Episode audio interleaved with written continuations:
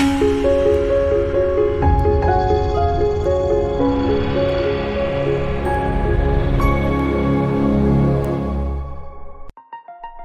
a todos, es un placer darles la bienvenida a este podcast.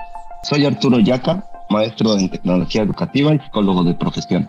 En este capítulo hablaré un poco sobre el concepto de tecnología educativa y su relación con las TAC y la psicología educativa. La tecnología educativa es un concepto que ha evolucionado a través del tiempo. Sin embargo, y en concordancia con Camilla de los Santos, podemos definirla como los medios de comunicación artificiales, los medios de comunicación naturales y medios de instrucción que pueden ser utilizados para educar. Si buscas definiciones sobre el concepto de esta, observarás que todos implican los elementos que muestran en esta descripción anterior.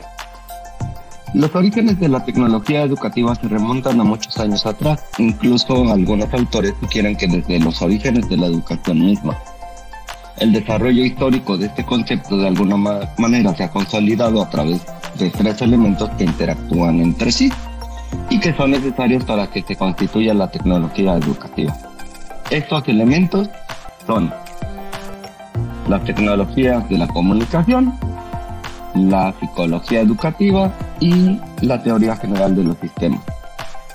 Para Colorado y Navarro, citado por Tenorio Maldonado, la usabilidad de las TIC es un aspecto que hace referencia al uso accesible y tipo de experiencia de uso cuando existe interacción entre sistemas o dispositivos tecnológicos con el hombre.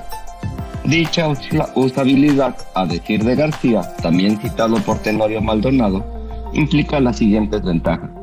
Interactividad, aprendizaje colaborativo, multidireccionalidad, libertad de edición y difusión. Sin embargo, estas características solo tienen sentido cuando se planifican, se ponen en marcha, se evalúan y se corrigen errores. Es decir, cuando se lleva a cabo un diseño instruccional adecuado, y eso es precisamente el trabajo que realizó desde el 2004, y en donde el análisis de procesos psicológicos como el aprendizaje, la percepción, la atención, la motivación y el pensamiento son indispensables para una buena gestión de este proceso de la psicología de la educación. A los principales retos que me enfrento en esta función son la cobertura de las redes de comunicación, por lo cual las TAC se ven apoyadas con elementos análogos como materiales impresos.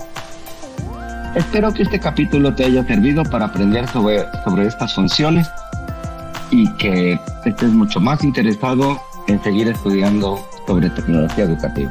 Hasta pronto.